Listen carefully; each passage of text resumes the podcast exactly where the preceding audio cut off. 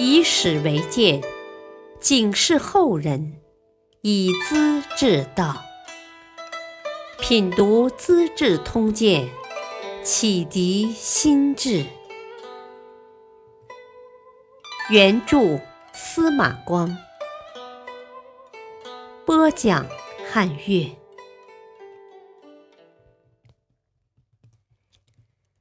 第七十九集，陈登论鸡鹰恶虎，陈宫托母亲妻儿。袁术在寿春当了皇帝，他想和附近的吕布结成同盟，抗击西方的曹操。用什么办法好呢？聘吕布的女儿做媳，两人结成亲家，关系不就牢靠了吗？吕布也爽快的答应了。不久，袁术派使者韩印去谒见吕布，通报当皇帝的事，同时准备迎娶媳妇。这时候，曹操暗中也请陈规。去游说吕布，把天下的利害关系告诉他。曹公辅佐天子，复兴汉室江山，名正言顺，走的是光明正道。将军想和袁术结成同盟，天下的君子都会疑心你不忠不义，那样你可就危险了。吕布也记起了袁术过去的冷淡态度，决定退婚。当时吕布的女儿已经随着韩印出发好几天了，吕布派出轻骑兵兼程追赶，抢回女儿，把韩印抓住，送到许都，交给曹操杀了。于是，曹操给吕布写了一封慰问信，热情洋溢，倍加称赞，两人的关系也就热乎起来了。吕布十分高兴，叫陈规的儿子陈登带着回信去见曹操，表示感谢，同时要求当徐州刺史。陈登见过曹操，详细的把吕布的为人做了一番介绍。吕布这人嘛，说得上是有勇无谋，毫无主见，一会儿东一会儿西，不是有所作为的人，成不了气候的。劝曹操赶快动手除掉他。曹操为了报答陈登，便请皇帝提升他为广陵太守，级别达到中两千担，是地方上的高级长官。告别时，又一再嘱咐说：“东方的事情交给你了，要见机行事啊。”吕布见到陈登。问起升任徐州刺史的事，陈登不置可否。其实他根本没有提出，曹操还不晓得这回事。吕布火了，拔出手戟，猛然砍在桌子上，大骂：“你父亲劝我联合曹操跟袁术退婚，我连使者也抓来杀了。”如今徐州刺史没一点影，你们父子倒是利禄装满一大车，我被你们卖了。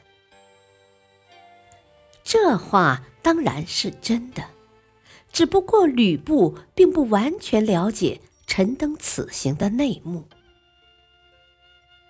陈登若无其事，好像没听到吕布的牢骚话。只是轻声细语地说：“我见到曹公，和他谈起将军。我说，跟吕将军打交道，好比养老虎，一定要喂饱，不饱是要吃人的。曹公的意思相反，他说：“你错了，吕将军好比老鹰，饿着会帮我抓兔子，饱了就会飞跑的。”他只说这些，别的什么也没说。吕布听了，顿时平静下来。他想，曹操不给我徐州刺史。就是怕我吃饱了会飞，让我饿着，不就自然帮他出力抓兔子了吗？看起来曹操还是看得起我的。陈登的那些幕后活动，也就这样打马虎眼过去了。过了一年，吕布又和袁术拉关系，把曹操给惹火了。发兵征讨，几次战斗，吕布大败，被围困在下邳城的白门楼上，粮尽援绝，只有等死。他怕曹操屠城，杀戮无辜百姓，便告诉身边的侍卫说：“你们动手吧，提我的脑袋去见曹操，会得到宽恕的。”周围的人哪忍心做这样的事，都劝吕布投降。吕布见过曹操，平静地说：“从今以后，天下就是将军的了。”曹操问他什么意思，吕布又说：“将军所担心的人，谁能超过我呢？”我今天投降，明天就能带骑兵。将军自己领步兵，两人配合作战，天下谁能抵敌？说罢，回头望着刘备：“玄德公，你是座上的客人，还是阶下的俘虏？绳子绑得太紧了，你不能替我说句话吗？”曹操笑道：“ 捆老虎不能不用劲呢。”立刻命令给吕布松绑。刘备望望吕布，又看看曹操，摇了摇头说：“这绳子是松不得的。吕布当年的事你没见过，他是怎样对付丁建阳和董卓的？”丁建阳和董卓都是吕布的上级和干爹呀，也都是被这位吕布杀死的。曹操明白过来，点了点头。吕布知道自己没救了，一双大眼瞪着刘备，恨恨地骂道：“你这个大耳朵小子，是最不可信的家伙！”陈宫这回也当了俘虏。原来他和曹操是朋友，后来追随吕布，做了高级谋士。这次作战为吕布出谋划策，指挥战斗。可是吕布反而怀疑，怕他心向曹操，不可靠，并不完全听他的。及至吕布要投降，陈宫。也坚决反对。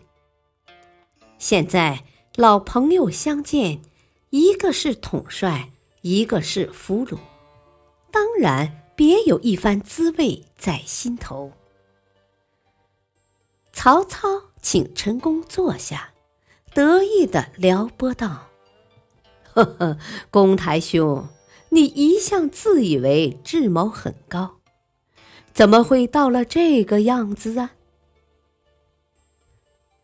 陈宫指着吕布，他不听从我的劝告，才落得如此地步。否则，谁当俘虏还说不定呢。曹操知道他不会投降，又问：“你走了，怎样安排老母亲呢？”陈宫点点头。